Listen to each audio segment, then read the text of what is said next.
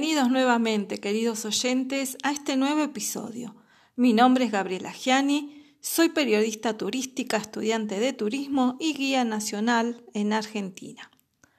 Hoy trataré un tema central en una fecha muy importante para nosotros, ya que cada 5 de septiembre se celebra el Día Mundial del Periodista Turístico y además se celebra otro día muy especial que es el Día Internacional de la Mujer Indígena, que viene a tono con el tema tratado en mis episodios anteriores sobre turismo etnográfico y las comunidades indígenas que lo componen.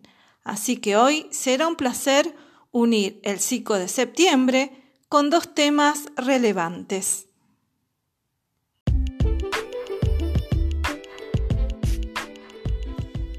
Para empezar, les cuento que en mis manos tengo el libro llamado Historia del Periodismo Turístico, escrito por Miguel Ledesma. Y les voy a resaltar partes de este. En la introducción, el autor cuenta que durante el año 2010 leyó una noticia que decía que periodistas turísticos habían visitado la provincia de San Luis para promocionar sus atractivos. Desde allí pensó que sería buena idea combinar sus dos profesiones, la del turismo y la de periodista. A partir de allí, entendió que un periodista no debería hacer publicidad, sino que debía informar, y así decidió fundar con otros miembros el Círculo de Periodistas Turísticos de San Luis, trabajando activamente con Internet, luego recorriendo destinos y eventos en Argentina, viendo cómo el periodismo se usaba en la mayoría de los casos para beneficiar a empresas y gobiernos, destacando así que el periodismo turístico estaba siendo muy desvalorizado.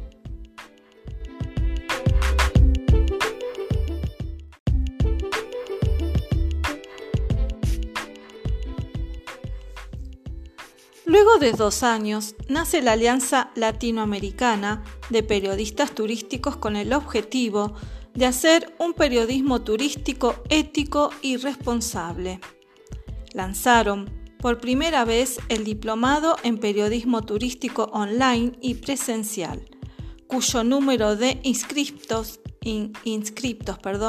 superó ampliamente sus expectativas, ya que contó con más de 4.000 anotados de varios países de Latinoamérica.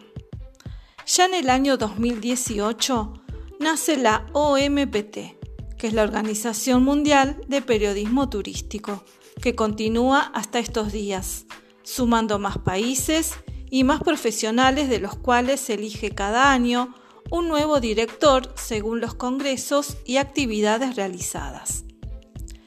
Durante ese mismo año, en 2018, el 5 de septiembre, en consonancia con el Día Mundial de la Hermandad, se declaró así el Día Mundial del Periodista Turístico en un evento realizado en las maravillosas cataratas del Iguazú, en la provincia de Misiones, Argentina. Dicho todo esto, cabe agregar una situación actual digna de analizar y la pregunta es, ¿Cuál es la situación actual en los medios de comunicación masiva? ¿Por qué en los diarios, en las radios y otros medios no hay noticias turísticas diarias? No hay información actual y crítica tampoco. Solo hay programas conducidos por modelos, actores o influencers, pero no hay hechos por periodistas turísticos netamente. Si mal no recuerdo, Solo se escuchan noticias turísticas cuando comienza la temporada alta de vacaciones o por tragedias que incluyen a turistas o últimamente durante la pandemia con hechos relacionados al COVID-19, pero no mucho más. El autor agrega que en Internet la situación es otra. Hay más noticias, pero abundan los blogs que solo cuentan vivencias personales. Y aquí es donde hace hincapié en que el periodismo tiene la finalidad de informar, formar y entretener. En síntesis, El periodismo es una actividad dedicada a la búsqueda, selección, jerarquización, producción y publicación masiva de información veraz vinculada a hechos actuales.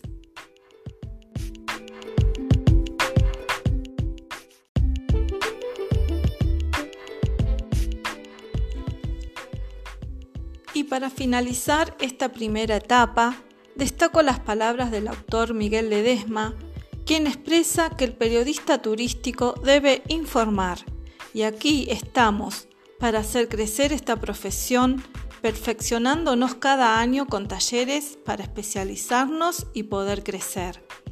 Además, en esta ocasión, la organización, festejando también los 10 años, creó un nuevo logo agregando la opción en inglés que ya estaba, eh, por supuesto, en español.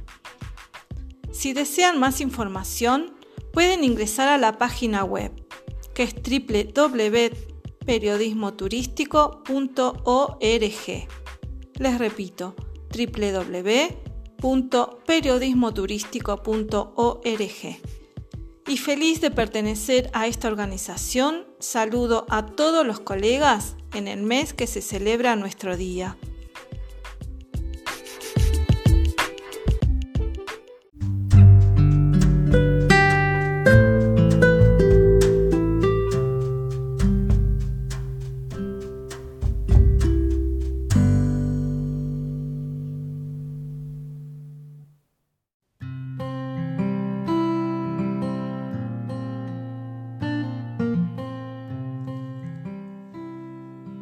Para coronar esta fecha, como les comenté al inicio, el 5 de septiembre también es el Día Internacional de la Mujer Aborigen, tema que vengo comentando en episodios anteriores sobre un turismo muy especial, un turismo que ofrece al turista convivir en las comunidades indígenas para conocer sus costumbres, cultura y modos de vida, sin dejar de lado el profundo respeto hacia sus integrantes y dentro de esos integrantes, la mujer cumple un rol primordial en la transmisión de sus aprendizajes a las generaciones futuras. En la página del Ministerio de Educación de la República Argentina dice lo siguiente, esta efeméride constituye una oportunidad para conocer y reivindicar a las mujeres indígenas que históricamente han luchado contra todo tipo de opresión y que siguen contribuyendo al reconocimiento y la garantía de sus derechos.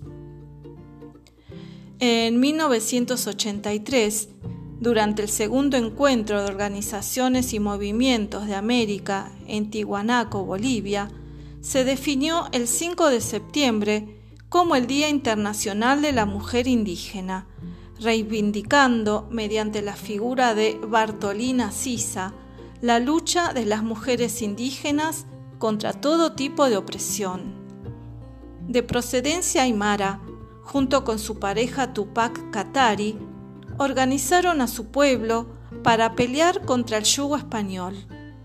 En el año 1781, Sisa fue capturada y sometida a los tratos más terribles y su pareja fue brutalmente asesinada.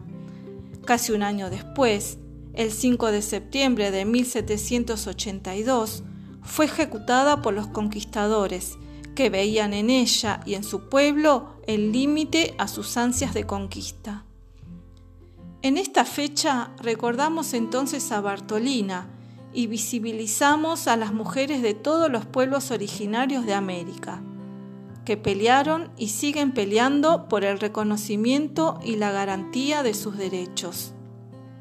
En Argentina existe una gran diversidad de mujeres indígenas, en función del pueblo al que pertenecen y los distintos procesos que atravesaron a lo largo del tiempo.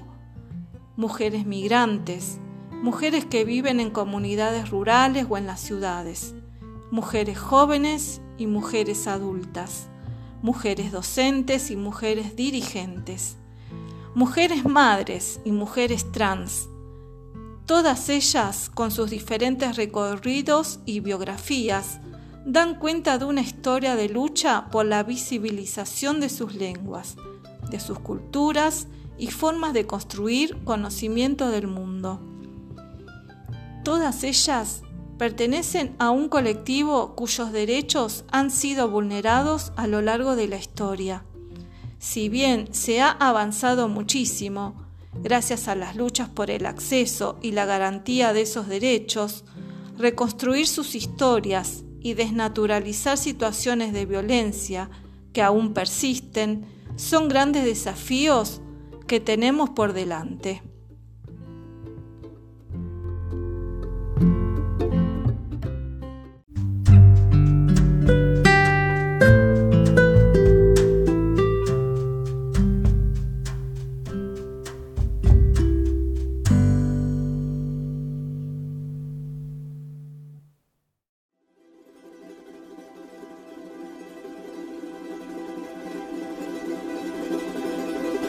Este mundo globalizado es difícil ser mujer.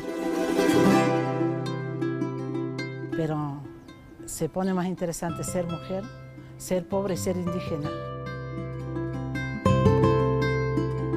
Yo me siento indígena con mucho orgullo y con, mucho, con muchos proyectos, con muchas ganas de vivir, con muchas ganas de hacer como mujer de comunidad, ayudar a los vecinos. El rol de la mujer antes era más este, en, criar los corderos y, de eso este, trabaja con la lana y también en la agricultura se dedicaba mucho. Ahora es todo más, más fácil si no lo hacemos porque no, no queremos, no porque antes no era así. Hoy en día somos muy desenvueltas las mujeres, tenemos la autoestima pum para arriba, somos de batallar, somos de batalla. Tenemos que ser la doctora, somos la doctora, y si tenemos que ser la maestra, somos la maestra, somos todo acá en el campo. Hasta que nuestra madre Pachamama lo diga, porque somos Pachamama, yo soy un pedazo de esta Pachamama. La mujer indígena creo que tiene arriba la espalda la carga ¿no? de, de transmitir a través de los hijos y las generaciones nuestra cultura, nuestros saberes, nuestra historia para que no se pierda o para que no le hagan creer que, no es verdad. Nosotros lo hacemos diariamente, o sea, uno pone el ejemplo, pone la palabra, pero está en las futuras generaciones que ellos lo atiendan, que ellos lo aprendan, que ellos lo expresen y luego lo practiquen. Como mujer campesina, como mujer ciudadana, como mujer de los cerros o como mujer de comunidades, que vaya este mensaje hacia todas las mujeres del mundo. Siempre este, seguir para adelante, pensar ser más, más unidos y, trabajar juntos, ¿ves? Como estamos aquí. Y así como nuestra Madre Tierra nos fortalece, las mujeres estamos fortalecidas y salimos adelante y fortalecemos a nuestra familia, a nuestra comunidad y a las, a las, instituciones que están y donde podemos estar y ejercer y hacer lo que nos gusta. Mujeres, aprendan, aprendan a vivir del propio de uno, nuestro pensamiento, de nuestra inteligencia. Cariño, desde mi parte, al mundo entero.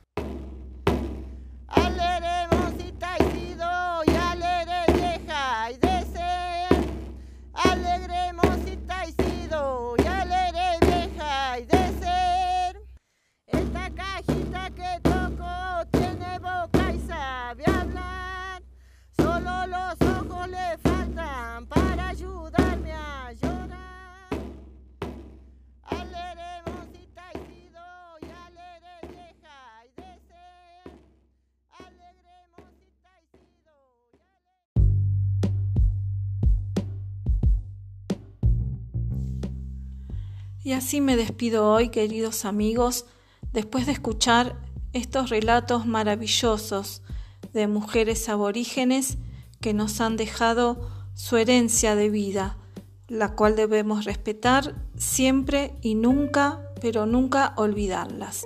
Los saludo de todo corazón y nos encontramos en mi próximo episodio. Un abrazo y gracias.